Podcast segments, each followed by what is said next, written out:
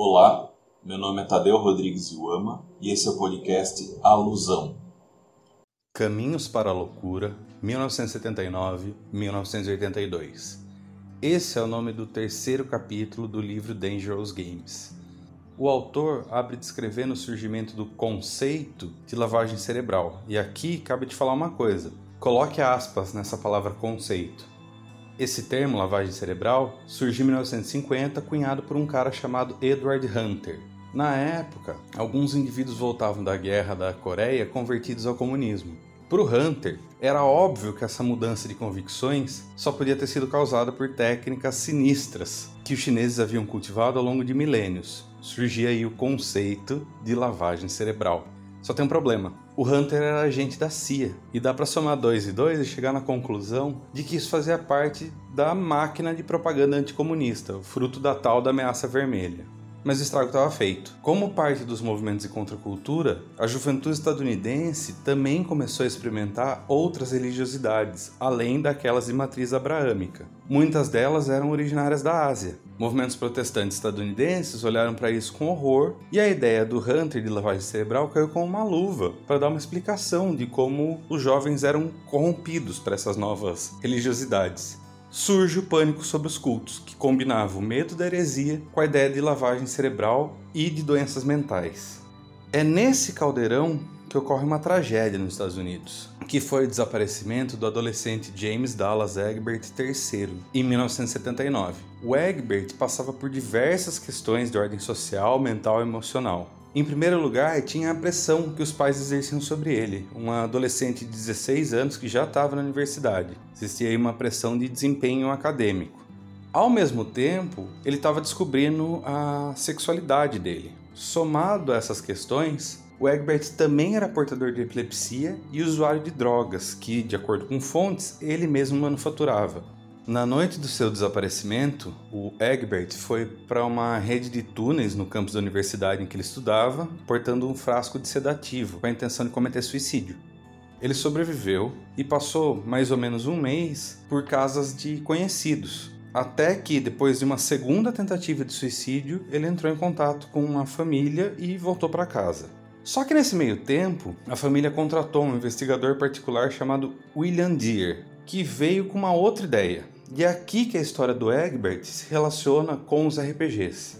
O investigador Deer se apegou na ideia de que um estranho jogo que Egbert jogava, chamado D&D, fez com que ele confundisse fantasia e realidade, ou ainda que um misterioso Dungeon Master havia distorcido a mente de Egbert, usando é, ele como isca para atrair outras vítimas como o próprio investigador ali. Nessa perspectiva sensacionalista do Deer, o Egbert estava desenvolvendo uma forma mais intensa e obsessiva de jogar D&D, que era a de representar corporalmente as ações do personagem. A intenção de jogar D&D dessa forma, ainda segundo Deer, era um esforço elaborado para escapar cada vez mais da realidade. Mal sabia o Deer, mas a sua descrição de um RPG realizado a partir da representação física não era novidade. Isso tem até nome, LARP. E, citando Laycock, o LARP é simplesmente outro gênero de role-playing games, e não uma forma mais intensa de jogar RPG de mesa. Grupos de LARP, tais como a Sociedade do Anacronismo Criativo, na verdade precederam os RPGs de mesa como o D&D. Além disso, tem outro fator. O Egbert se interessava por RPG. Alguns estudantes daquela universidade jogavam LARP nos túneis. Só que o Egbert não participava disso. Na verdade, ele participou uma vez só e foi convidado a não voltar mais pelos outros participantes porque ele estava chapado. A abordagem exótica do Deer não envolvia aspectos religiosos, mas é inegável que ela forneceu algumas das bases para o pânico moral aos RPGs, que acabou incorporando também elementos do pânico aos cultos. A mais notória dessas bases é a divisão que eu já trouxe aqui anteriormente entre o jogador como vítima ideal e o mestre como inimigo ideal, é curioso que o Deer também inclui dois paradoxos. Primeiro é o da vítima como vulnerável justamente por ser genial.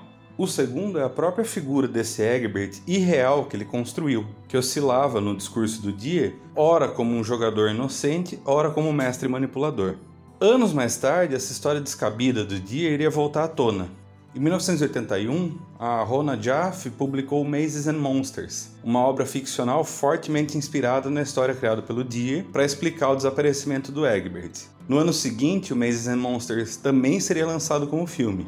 E, em 1984, o próprio William Deer publicou The Dungeon Master, o livro onde ele relata sua versão do acontecido. O curioso de Mazes and Monsters é que a Rona Jaffe é ambivalente. De um lado, ela assume que os jogos são uma forma de arte e que a criação de mundos não é um delírio, mas sim um ato criativo. Por outro lado, ela situa historicamente a geração de 1970 como uma geração desiludida, que vive num cenário econômico no qual os jovens sabem que não vão prosperar na mesma medida que os pais, e que por isso eles teriam uma tendência ao escapismo e à introspecção. No fim das contas, Mazes and Monsters não acusa o jogo, mas insinua que todos os jogadores sofrem de problemas emocionais. Para encerrar esse capítulo, a conclusão é que nessa primeira fase, o pânico moral aos RPGs era mais relacionado aos aspectos clínicos e sociais, sendo que a parte religiosa não tinha ganho um corpo significativo ainda. Nesse sentido dos aspectos clínicos e sociais, é importante frisar que, usando aqui as palavras do Laycock, nenhum estudo encontrou uma correlação significativa entre jogar RPG e sentimentos de alienação, depressão, suicídio e comportamento criminoso. O podcast Alusão é uma produção técnica com intuito de divulgação científica. A trilha sonora dos episódios é a música intro do álbum Solitude da banda Primordial Idol, da qual faço parte. As imagens do podcast foram criadas pelo artista visual Luiz Falcão, a quem agradeço. Para entrar em contato, enviar e-mail para tadeu.rodrigues.iuama.gmail.com